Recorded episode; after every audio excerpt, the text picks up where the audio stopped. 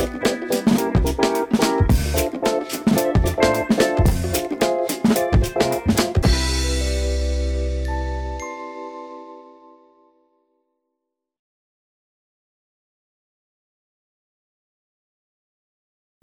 Bienvenidos todos al Buena Vaina Podcast. Yo soy la host extraordinaria del momento. Aquí yo, Cami Aybar, me pueden seguir en las redes sociales. También está Caro, la host original, Caro Aybar 3000. Bueno, tú eres la host original, original. Bueno, yo era la host, para los que han estado escuchando eh, o son medio nuevos, yo era la host original. Entonces Caro fue después la host Origin- Original. original. y ahora somos las dos hosts originales. originales. Originalidad ante todo. Originalidad ante todo, siempre, forever. Entonces, bueno, bienvenidos a este nuevo episodio donde vamos a estar hablando acerca de activismo juvenil. Eh, antes de empezar, quiero que recuerden que pueden seguirnos en las redes sociales, en YouTube, pueden darnos la campanita para que les lleguen las notificaciones cuando saquen lo- cuando saquemos los nuevos episodios, que son todos los jueves. Y también nos pueden escuchar en todas las aplicaciones de streaming, de podcast. Ahí está, totalmente para ustedes. Así que hoy tenemos una invitada súper especial que en verdad es Caroline Carson. Caroline Carson es una activista juvenil, este promueve muchísimo los derechos sociales, los derechos humanos, el impacto positivo y también tiene una organización llamada NIMU que vamos a estar hablando un poquito de todo eso hoy. Así que, ¿cómo estás? Súper. hey. Yo estoy súper bien y en verdad gracias chicas por esta invitación. De verdad que estoy súper feliz de estar aquí con ustedes. No, a nosotras nos encanta también como tener como gente de nuestra misma edad, de nuestro mismo como feeling. Con mi mismo nombre. Sí. También. Nunca había tenido una tocaya en mi podcast. Eh, Nice. Más o menos sí. Caros al poder. Caro, Caros caros y al caros es el poder. al exacto. Exacto. Obviamente. Los no caros no, no, pueden O sea, yo- entender. Me siento cara. siento caro. ¿Viste? Me ven y me preguntan que por qué he visto Exacto. caro. Eso nos lo preguntan todo el tiempo. La respuesta la sabrán al final de este episodio. Y bueno, nada, conversemos acerca de... A mí este tema me apasiona. Ok, a I mí know. Este tema me I mueve. know. Yo me considero activista. Digo, el activismo va en base de la pasión. Uno lo hace porque es la pasión. Nadie, nadie te paga por ser activista. ¿O sí? No. No, ¿eh? O sea, a ver, yo creo que el activismo también va como en tus acciones diarias y acciones colectivas. Y hay personas que Hay gente que se dedica al activismo sí for a living, en verdad ajá, sí. en lo- verdad los sí. políticos, por ejemplo, cuando tienen una, un stance bien profundo y bien específico, oye, ellos ganan plata y están ahí representando su activismo y Se, se están Y dando. representando. se al pueblo, que es importante. Y representando al pueblo. Pero cuando la gente Porque joven es activista, cuando los jóvenes salen a la calle, cuando los jóvenes se, se ¿sabes? Se manifiestan ante injusticias y lo que queremos hablar no del, hablar hoy del activismo juvenil, ahí sí que es como una cosa full de corazón, de pasión, de, de cuando hay ganas. Y Con lo también que cuando se lo encuentras. Entonces, para las personas que no saben qué es activismo, porque yo sé que hay muchas personas que realmente no lo saben y es bueno empezar a conocer estos conceptos. Básicamente, eh, un activista es alguien que está activo en una campaña a favor del cambio, normalmente en cuestiones políticas o sociales. Y el activismo social eh, tiene la capacidad de promover la participación y la pluralidad hasta niveles necesarios para confrontar con resultados em, las tensiones y los desafíos del desarrollo en nuestros tiempos y como resultado libera un enorme potencial en beneficio del desarrollo humano. Entonces, básicamente, la acción de em, activar estas tensiones, hacerlas ver que hay unas tensiones o hay unas desigualdades y trabajar para que se resuelvan de cierto punto. ¿Ustedes Sí. recuerdan cuál fue su primera manifestación? Sí. I do. yeah. ¿Cuál fue la Cuéntanos? Caro, sí. La mía fue la de las reformas constitucionales, creo que el año era 2019, que fue, hubo tres Las días... mías también fueron. Sí, eso, eso fue una vuelta bien fuerte y creo que fue como que la primera perfecta, o sea, fue como Un la perfecta primera protesta para yo ir, pues. Creo que sí, creo que esa es la primera a la que fui. Y, y la energía que se sentía en el ambiente era algo que creo que no he revivido todavía. O sea, lamentablemente yo no pude participar en las protestas que han habido recientemente. Pero eh, puedo decir que la energía que se sentía en aquellas protestas y porque era un tema tan, tan, tan importante como es nuestra constitución, eh, creo que sentaron como un precedente y, y en los jóvenes se hizo sentir mucho, por lo menos mi generación fue, fue como maravilloso ver presente a gente, a gente de mi edad. Sí, es que yo creo que esas, esas, esas manifestaciones, y hay que tener claro de que el activismo no solamente se ve en manifestaciones. Por ejemplo, Sí. si tú me preguntas a mí, cuando yo empecé a ser activista, para mí yo empecé a ser activista en el día que yo le ponía un frente a los que me bulleaban en la escuela. ¿Sabes? Claro. O sea, ya para mí, tal vez yo no lo reconocía en ese Sí. momento, pero oye, yo ahí estaba activamente defendiendo mi derecho de que, hey, no te metas conmigo porque vamos a tener un problema. Sí, Exacto. y eso que dice, perdona, que te, ese es un punto bien importante y hay que entender que hay diferentes tipos de activismo. O sea, el activismo es como un gran qué y se divide en varias ramas. Tenemos activismo social, activismo digital, activismo político, activismo educativo, el feminismo. O sea, hay tantos movimientos que no podemos tampoco como que encasillar el, el activismo como una sola cosa, sino que hay que entender que existen muchas luchas y que no podemos tampoco ser parte de todas las luchas. Entonces, a mí me parece como que siempre partir de la individualidad también de la persona, de que cada quien escoge la lucha por la que quiere luchar, pero no deja de ser como necesario establecer que aunque existan muchas luchas, tienes que escoger una. Para Sí. ser parte del cambio y para generar impacto social positivo, necesitas escoger una lucha, necesitas encontrar esa, ese yo social. Yo, yo le llamo el yo social, hay algo que en sociología se llama la conciencia sociológica y es como la, el, el- es una creencia muy personal que desarrollas en base a experiencias personales y es a lo que tú decides pues dedicar parte de tu, de tu activismo y de tus energías. Entonces, como que identificar y desde jóvenes poder encontrar a qué lucha le quiero dedicar mi tiempo, me parece súper necesario. Yo creo que tú subiste un video sobre esto, a mí me encantó ese I- video. yeah, Para I los que no did. saben- ajá, para los que La no saben, tienen que seguir en La Instagram. tienen que seguir, Carolyn Carson, arroba Carolyn sí. Carson. Ella sube unos videos muy buenos, tipo Reels, o sea, eh, y es aprendiendo en segundos. Sí, ¿verdad? Aprende en segundos Es se como llama, Aprende en segundos y es como un segmento en donde tú literalmente puedes aprender un montón de temas que tienen que ver con activismo. Sí. Este, y ese video a mí me impactó mucho porque yo entendí como que, ok, yo desde chiquitita, o sea, no sé, Caro, si tú te acuerdas, pero yo desde chiquitita decía, mi mundo ideal, mi mundo ideal. Sí, o sea, yo siempre, esa era una frase que yo tenía en la cabeza y yo no sé por qué, pero siempre como que me ha pegado mucho en el corazón todo el tema de las injusticias sociales. Era una cosa que me pegaba mucho en el corazón desde chiquita. Y yo siempre pensaba es que, wow, ojalá en, en algún momento de mi vida yo pueda encontrar un lugar en el planeta Tierra que no haya cierto, que no haya sido descubierto y que tenga su propia gente, que tenga su propia cultura y poder ayudar a que ese lugar se mantenga así como virgen de desigualdades Ella sociales. decía es que si yo fuera presidenta de mi propia isla, Ajá. como que estas serían las reglas. Estas serían las reglas. Ajá, y era una dictadora total. No, pero era una, una dictadora. Yo creo que Pero dictadora con buenas intenciones. era una, era, Claro. era una man con buenas intenciones. Como que nadie le puede tirar hate a nadie. O, o si no, ¿qué pasa? ¿Qué pasa si le tiran hate? Lo matamos. Tampoco era así extrema, pero sí como que siempre he tenido en mi corazón muy cerca como que, wow, como que ay, hay tantas cosas por cambiar y eso a veces estresa, pero sí coincido de que tienes que escoger como ciertas luchas con las que te sientas más apegada y que a eso poderle dar.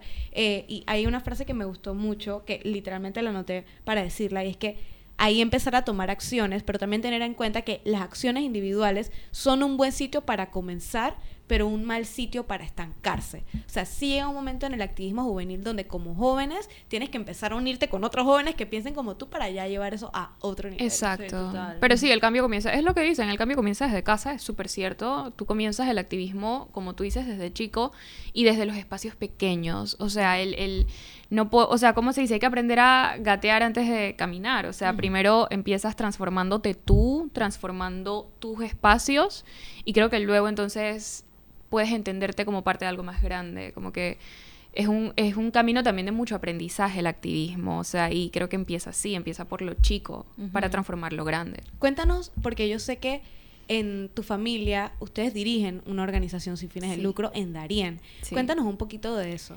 ¿Cómo empezó? ¿Cómo eso te impactó en la Carolyn hoy? Que Wow. sabes que definitivamente inició su propia organización, está trabajando en temas políticos. Cuéntanos un poquito. Bueno, mi familia es de Darien y es de un pueblo de Darien que se llama el Real de Santa María la Antigua. Tengo, pues, mis abuelos son de allá. Y en el año 2009, cuando yo tenía nueve años, mi mamá y mi papá decidieron ir como a rescatar sus raíces y a visitar y a conocer. Y mi mamá identificó necesidades educativas bastante graves en la, en la población estudiantil que había en, en el Real. Entonces, mi papá tuvo la idea de llevar a una maestra y que pues los les enseñara lectoescritura a los niños por un mes para evitar así la repetición de grado y la deserción escolar, que son problemas muy fuertes en el sistema de educación pública.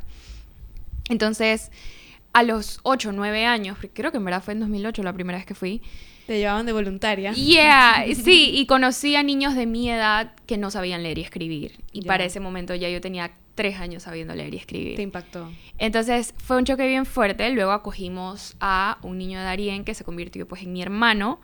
Y mi hermano era mayor que yo, él es mayor que yo como por dos años. Y él llegó a la casa y tuvimos que, a sus, cuando él tenía nueve, diez años, apenas empezar a enseñarle a escribir su nombre. Mm. Entonces, esos fueron como, como momentos que viví que me marcaron mucho. Te pusieron los pies en la Yeah. tierra. Sí, o sea, yo no, nunca había estado en contacto con esto. Entonces, a medida que íbamos y, y, o sea, íbamos tan seguido, empezamos a encontrar otros, otros problemas y, y ahí fue cuando yo dije, no, yo quiero vivir al servicio de los demás. Yo quiero dedicarme a servir. A mí me gusta mucho una frase de Calcuta, Ujú. que el que no vive para servir no sirve para vivir. Mm. And, y, and I live by that. O sea, yo pienso que eso es súper cierto y yo he podido, o sea, gracias a, a experiencias personales, como que puedo decir que he dedicado mi vida al servicio de los demás. Entonces, ya ahora, pues, mi mamá tiene, mi mamá y mi papá tienen 10, 12, que- no, 12 años Wow. sin interrupción Con la fundación. con la fundación eh, llevando educación a Darien. Y en el camino pues hemos añadido otras cosas a la fundación que se llama Fundación Educativa Pandarien. Luego en el año 2021, que tú también fuiste becaria de Voces Vitales, de Voces que Inspiran, sorry. Voces que inspiran. Ajá, entonces como parte de Voces que Inspiran creé un programa que se llama NIMU, por niñas y mujer, y ahí creamos espacios seguros para niños y mujeres en situación de vulnerabilidad. Ya, oye, mira, este, o sea, literalmente empezó desde casa. Sí, Claro, sí, sí. Tu recorrido empezó y tan chica. O sea, que yo me imagino que tú, o sea, tu activismo no fue juvenil, fue infantil. sí, literal. literal. Eso Sí. me recuerda como también una frase que yo leí que me gustó mucho, que era, solo porque no tienes edad suficiente para votar, no quiere decir que no tienes edad suficiente para cambiar el mundo. Yeah. Como que en verdad el cambio encanta. empieza, puede empezar desde cualquier momento en que tú decidas levantarte ante cualquier cosa que te parezca que no es como debería ser. Porque además me parece que la juventud tiene tanto, tanta importancia en el tema del activismo, porque al ser un niño, un infante, un joven, tienes como esta visión tan pura de, de como que de lo que es mejor, para, nada más quiero lo mejor para todos, ¿sabes? No te han inculcado Y que una- no, man, ese es el sistema. Porque a veces como la gente ya, cuando es ya mayor, es como, no, man, es que ese es el sistema, así es como es. Como que ya uno se resigna después de un tiempo, o los adultos muchas veces, eh, pero cuando eres un niño, no, no puedes... eh, turn a blind eye, no puedes nada más no mirar cuando algo que te parece que no está bien está pasando, o sea, simplemente lo ves como, no lo ves como, ah, nada más, así es como siempre ha sido, lo ves como, no me parece que así debería ser Sí. vamos a hacer algo al respecto, ¿sabes? Y por eso yo creo que la juventud es como súper, súper importante en el tema de generar un cambio, porque si, Sí. si la gente que está cómoda con lo que está pasando eh, son los únicos que hacen las cosas, va a seguir pasando lo mismo que está pasando toda la Sí, vida y ya. Y eso, eso me lleva a que en verdad es muy necesario que empecé, que desde, la, desde los gobiernos se, se empiece a escuchar la voz de los jóvenes y de los niños. Porque son voces que cuentan y que siento que hasta ahora es que están siendo rescatadas. Los jóvenes siempre han tenido el... el o sea, grandes cambios sociales se dieron por gente muy joven. Sí. Pero pienso que hay como una cultura, por lo menos en América Latina, de los gobiernos de desestimar estas voces por, por prejuicios, porque piensan que son gente inexperta, que son gente demasiado idealista. Pero todo lo contrario, realmente como tú dices, eh, son mentes que no están como moldeadas o contaminadas Sí. por, por el exacto exacto. son mentes que no están con- contaminadas por el status quo entonces como que es es súper importante también la existencia de políticas públicas que, que permitan que los jóvenes y los niños tengan como a say ¿Sabes en los cambios El Ministerio de Desarrollo Social literal, con lo que identifica como juventud, es de 18 a 29 años. Y en verdad tal vez lo que a veces cuando uno piensa en juventud, uno habla de, eh, uno piensa de niños de 15, de 16, de 18 años, sí, uno piensa en joven 18 años, pero y a veces, porque me ha pasado como que, chuzo, en verdad ya tengo 25, tengo que empezar a trabajar, tengo que ponerme seria, como que chuzo, me da miedo hablar de estos temas porque qué pasa si me votan, porque qué pasa si ta, ta, ta, ta, ta, ta, empiezas a vivir como esta realidad y en verdad, oye, tú también eres juventud. ¿Sabes? Como que Sí. tú también tienes todo el... No te contamines aún. Y me lo digo a mí misma también a veces como recordándome. Como que tú aún estás en un momento donde aún no tienes tantas responsabilidades como para, hey, de verdad meterle a esto y ayudar a los demás jóvenes que son un poco más jóvenes que tú, llegar también a esa edad y... ¿Me explico? Como ir apoyando a las generaciones que vienen. Total, uno de los videos que, que vi como eh, investigando sobre cómo, por qué, por qué el activismo es algo que, tan- que es tan importante en la juventud y por qué se ha dado históricamente que la juventud ha sido tan relevante para generar cambios. ¿Por qué no han sido los adultos, sabes? Y me salieron como un par de como razoncitas básicas y es básicamente es que bueno, que tienes tiempo disponible. Es que esa- Primero que nada, si tienes, tiempo disponible. Si tienes dos hijos y una casa que pagar porque si no tus hijos se quedan sin casa, chuzo, a ver. pero Te no cuesta solo, más ser no activista, solo eso, ¿no? o sea, me pareció súper interesante que se mencionaba que los jóvenes generalmente tienen redes sociales amplias, o sea, que estás interactuando con jóvenes de tu edad, de tu edad con mucha más mu- mucho más frecuentemente que quizás algunos adultos que ya tienen como sus redes sociales más definidas, pero cuando eres joven estás dando vueltas, estás parqueando, Sí. estás viendo, estás conociendo y por lo tanto vas conociendo personas que piensan distinto a ti, vas viendo, ah, ok, ¿dónde puedo generar un cambio? O sea, ¿qué aquí podría ser mejor? Eso es tan verdad. Por ejemplo, con todo este tema de las huelgas que están sucediendo en Panamá, yo he estado que full en las huelgas y todo el tema, y he conocido un montón de gente que yo no conocía pre-huelgas, y hoy en la noche los voy a ver para hacer carteles. Y entonces, la última, el último viernes estábamos haciendo carteles juntos, y empezamos a hablar de lo que opinábamos acerca de lo que estaba pensando, y yo a veces no concordaba con uno de, de lo que una chica estaba diciendo, y ella no concordaba conmigo, pero hey, estamos aquí juntas Sí. haciendo estos carteles, diálogo. co- está- el diálogo está sucediendo y tal vez es verdad que eso no pasaría si fuéramos ya más adultos. ¿no? Ajá, exacto. Y en lo- verdad, sorry, no, adelante. El último, no, el último fact que era como que las razones por las cuales los jóvenes están, son importantes que tienen usos innovadores de la media. O sea, usa, se nos ocurren cosas nuevas para hacer que quizás personas que ya están acostumbradas a los usos más old school de media no se les ocurriría. O sea, no se les ocurriría, no sé, hacer campañas completamente digitales para llegar a otros jóvenes o para tener más outreach o o no sé, mandarle un... Hay una niña que yo investigué por ahí que le mandó un correo al presidente Barack Obama y el presidente le respondió y terminaron haciendo políticas públicas en su pueblo gracias a ese approach que quizás no hubiera sido, ni siquiera pensaba en ser usado por una persona mayor, una niña como de 7 años. Claro, una persona mayor hubiese pensado, ¿qué le vas a estar escribiendo al presidente Exacto. Barack Obama? Y la niña toda, podríamos decir inocente, pero oye, ella escribió su correo. Y funcionó. Sí, y Ajá, funcionó. exacto. Y bueno, eso, eh, usos innovadores de la media que en- históricamente, pues, ¿sabes? Como las primeras personas que tenían como imprenta, bueno, vamos a hacer un cartel para protestar esta vaina. Claro, Claro.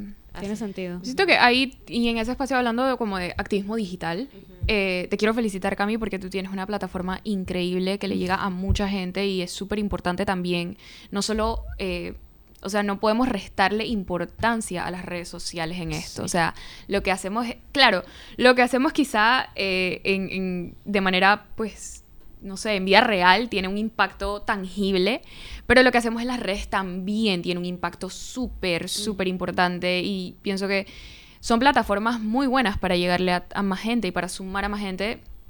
Y el activismo también debe debe mercadearse como, como algo, o sea, es un, es un súper medio, como tú dices, o sea, conociste gente nueva y te conecta con personas que están en la misma onda que tú y eso es súper importante, como que al final los humanos somos seres sociales y necesitamos, tú sabes, expandir nuestra mente y lo que expande nuestra mente al final es esas experiencias interpersonales buenísimas que te da el activismo, que pienso que no consigues en otro lugar. O sea, yo te conocí a ti, producto de, de redes y de que ambas estábamos como en la misma onda de conectarnos y de hablar y recuerdo que aquella vez hablamos con, con Camille también, o sea, fue como que en verdad nuestra relación nació de, Del de- activismo. del activismo. Sí. O sea, qué cool. Es un tema también porque a veces la gente piensa como que, ay, que, pero ¿qué vas, qué, qué estás cambiando con empezar a reciclar? ¿Y qué estás cambiando con ta, ta, ta? ¿Y qué estás cambiando con ta, ta? Ok, espérate primero, estas acciones se acumulan, ok, nada de lo que yo estoy haciendo se va a desperdiciar, ok. Y además ser, ser, ser informante es ser un agente de cambio Sí, también, informar a las personas. Exacto, por, un- por ahí, uy, Educar. súper importante, pero también un punto que siempre quiero recordar a las personas es que hay que organizarnos, o sea, hay que empezar a juntarnos con personas que tengan los mismos intereses. Y puede ser, y también una cosa, el activismo no solamente es temas como que, a ver, porque también siento que la gente le tiene un poco de terror a la palabra activismo porque piensan que, ok, vamos a hablar de eh, pobreza extrema y vamos a hablar de racismo y que claro que sí, son temas muy importantes que hay que dialogar, pero también el activismo puede ser, por ejemplo, temas de moda, puede ser temas de body shaming, puede ser de salud mental, o sea, como que créeme que hay un espacio para ti que estás escuchando en cualquier tipo de activismo, o sea, créeme que lo hay, es en, en donde tú sientas que hay algo que está fomentando una desigualdad, ahí probablemente tú tienes trabajo que hacer. Ajá, exacto. Sí. O, o sea, es cual, la- eso nace, me imagino, supongo yo que la idea de dejar un mejor mundo que como lo encontramos, pues siempre va a haber un Mm, ángulo donde gusta. tú puedes hacer una mejoría ahí, aunque no sea una acción política increíblemente grande o que- aunque no sea tener una fundación y ayudar directamente a niños educándolos, o sea, seguramente hay un ángulo donde tú puedes dejar este mundo mejor que como lo encontraste, punto. Sí. Y el O sea, activismo también se trata como de seguir procesos. O sea, porque el cambio social es un proceso. Es un o sea, miren en el año que estamos y they overturned dije, Roe v. Wade. O sea, todas estas cosas pasan y. O sea, no, no, no por eso el activismo deja de ser importante. O sea, en verdad sigue siendo extremadamente necesario que cada vez haya más gente haciendo activismo, que cada vez haya más gente hablando, quejándose, protestando, haciendo, accionando. O sea, eh, todo, todo lo que está pasando actualmente, que pareciera que vamos en retroceso a veces, al contrario, debería como que fuel algo en nosotros de, ok, no, yo, yo quiero que empecemos a ir más hacia adelante, no más hacia atrás. Y ahí los jóvenes juegan un rol demasiado importante. Sí, yo me siento tan representada cuando veo a un joven hablando en una mesa o hablando en un debate o dando su opinión. Mano, Sí. tú dale. Sí, totalmente. tú Work dale, it. you work, Work it. it. O sea, ahí damos y que tú me Go off. representas. Y simplemente Yeah. eh, eh, compartir ese tipo de personas, ese tipo de acciones con otras personas, eso también es activismo porque estás dando a saber que, hey, mira, estamos siendo representados. Hey, mira, vamos a seguir a esta persona, vamos a apoyar eh, lo que representa o lo que sea. O sea, simple- no tienes que tú estar ahí haciéndolo. El hecho de que lo estés siguiendo y que se lo estés comentando a otras personas o compartiéndolo o lo que sea. O sea, compartir buenas noticias también es, es, Sí, es ser parte de ese cambio, pues. Y en el 2020 vimos un estallido en el activismo digital, o sea, ¿Por qué Mm. lo dices?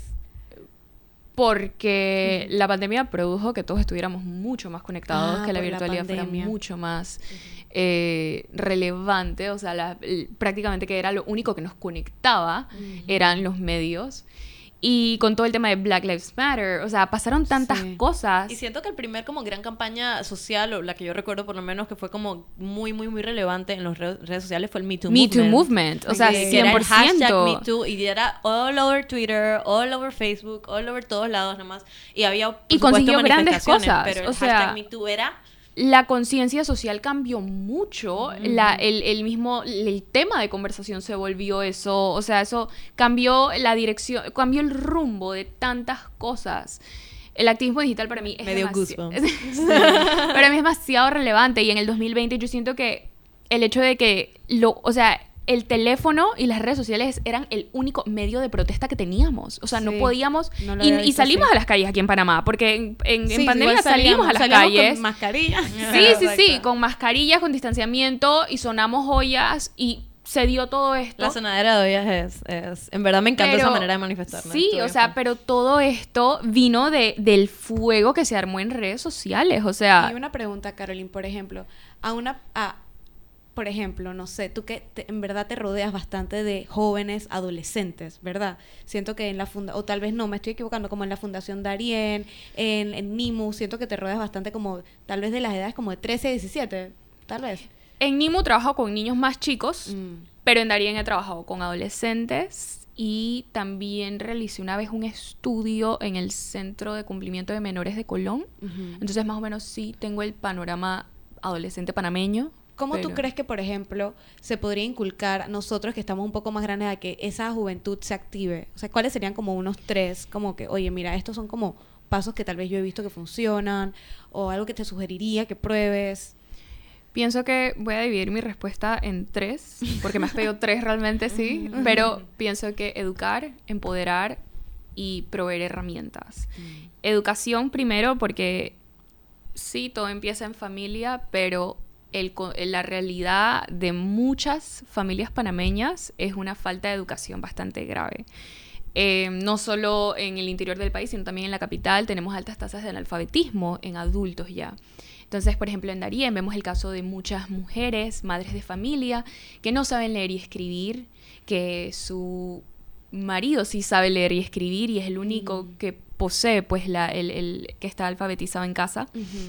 Entonces, ahí la escuela, el sistema de educación pública, tiene un trabajo muy grande. es necesario que en las escuelas se refuerce la educación cívica. La materia de cívica en la escuela es demasiado Claro, importante y es demasiado ignorada y, y no se le para tanta bola como debería parársele. O sea, en verdad, la educación cívica es súper necesaria, la historia es súper necesaria, las ciencias sociales son súper necesarias. Pero pienso que en el, en el, en la, en, en el sistema de educación pública, pues se quedan un poco atrás. Y los jóvenes, ¿qué pasa? Yo siempre he visto, mm, sí, en todas las experiencias que he tenido, los jóvenes quieren aprender. Y es nosotros... cuestión de educarlos y también empoderar. Sí, que ese es y los educadores factor. necesitan darles información. Entonces, pienso que después de ahí puede venir la fase de empoderarlos, Mm. porque no podemos, lo que yo decía, o sea, no podemos permitir que las voces de los niños y jóvenes no sean escuchadas y que no sean tomadas en cuenta. Entonces, también hay que darles el poder y hacerles saber a los jóvenes que sus voces cuentan, que sus acciones importan, que su forma de elegir a quienes los van a representar en una asamblea, a quienes van a dirigir el país, importa. Sus votos importan, su conciencia importa, sus pensamientos importan. Claro. O sea, toda la cultura electoral, toda, todo, todo, o sea, todo lo que, lo que pasa en la vida de un joven importa. O sea, yo- detesto cuando dicen que los niños y los jóvenes son el futuro de este país. No son el futuro de este país, Son son el presente. Eso hay que partir de ahí. quitémoslo, quitémoslo Sí, de- o sea, Ya muy que los niños son el futuro. No son el futuro, son el son el presente y merecen derechos, no para el futuro, no para cuando sean adultos, para ya, para ayer necesitan necesitamos velar por los derechos de los niños y los jóvenes. Y pues la tercera pienso que es proveerles herramientas, o sea, no podemos Claro, en- herramientas donde- eh, y- sí, de herramientas de espacios. incidencia, o Claro. sea, y, y proveer espacios correctos donde ellos puedan pues poner en práctica todas estas este conocimiento que se les ha dado, ya sea en la escuela o sea con ONGs. Nosotros, por ejemplo, en Darien yo trabajaba un taller de liderazgo y comunicación asertiva con los adolescentes. Entonces necesitamos darles herramientas a ellos para el cambio. O sea, el- el- la transformación social necesita de todo el mundo. O sea, eso tenemos que ver el, el- el funcionamiento del- de Panamá y el, y el progreso, hay que verlo como un engranaje. Ujú. Todas las tuercas tienen que estar funcionando para que la rueda avance. Entonces, pienso que esas serían como las tres cosas que necesitamos hacer. Sí. Y es una tarea grande. Me o sea, así que... Es una tarea grande, pero es importante como tener ese norte y que la gente vaya sabiendo como que, oye, mira, eh, así sería el orden. Sí, sí, sí. O y sea, si eres una persona pero- escuchando y ve- viendo este podcast y, y conectando con estas personas, piensa que, qué tan qué tan activista has sido, qué tan activista has podido ser, qué tanto te has eh, relacionado con las personas a tu alrededor y tratando, tratado o pensado en la posibilidad de generar un cambio a tu alrededor. O sea, Internalizar Hace eso para falta evaluarlo. mucho, mucho pensamiento crítico. En Panamá pienso que hace falta mucho pensamiento crítico. Tenemos una... No puedo decir que, que nuestra historia ha sido quedarnos dormidos ante las situaciones, pero sí hay una gran parte de la población que se mantiene sorda ante el problema, que se mantiene dormida. Pienso que Panamá todavía no ha despertado. Una gran parte del país sí, y, pero es necesario que más gente despierte. Y yo pienso que algo que puedo recomendarle a la gente joven es, piensa cuáles son tus intereses. O sea, cuáles son, qué, qué es lo que a ti más te gusta. ¿A ti te gustan los animales?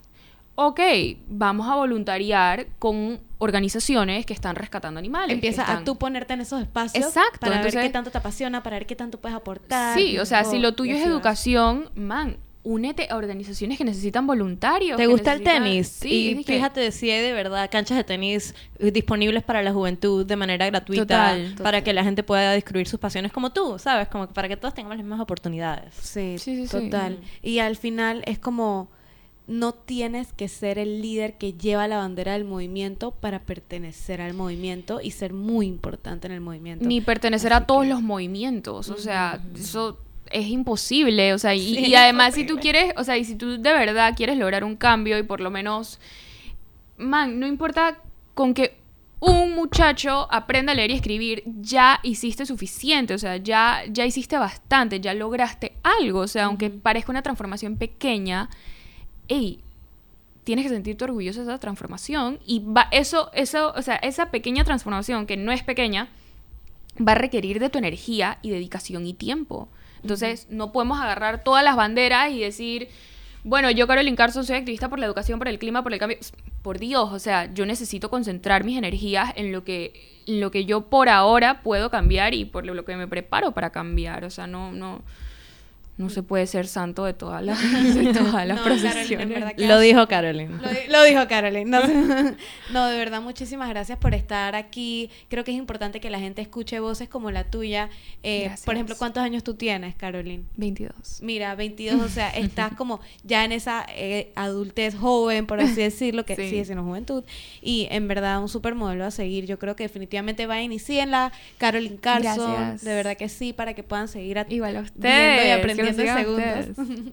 y bueno, Caro, no sé si quieres comentarle algo a tus oyentes. Yo quería decirles a ustedes dos muchas gracias por su activismo, porque en verdad su, su influencia en tantas otras personas se siente y se ve, honestamente. Gracias. Y personas como yo las seguimos y las apreciamos mucho Ay. y nos involucramos en las cosas que ustedes eh, pongan su bandera de aprobación porque sé que tienen un, un buen un buen norte que siento que es a donde todos deberíamos querer ir y, siento que es positivo para todos así que muchas gracias por estar aquí Caro Gracias. Caro, Caro 2. Ajá. no, Caro, Caro 3. ah exacto Bueno, ya saben, síganos en arroba buena vaina podcast. Pronto más episodios todos los jueves. Chaito. Gracias, chicas. Bye.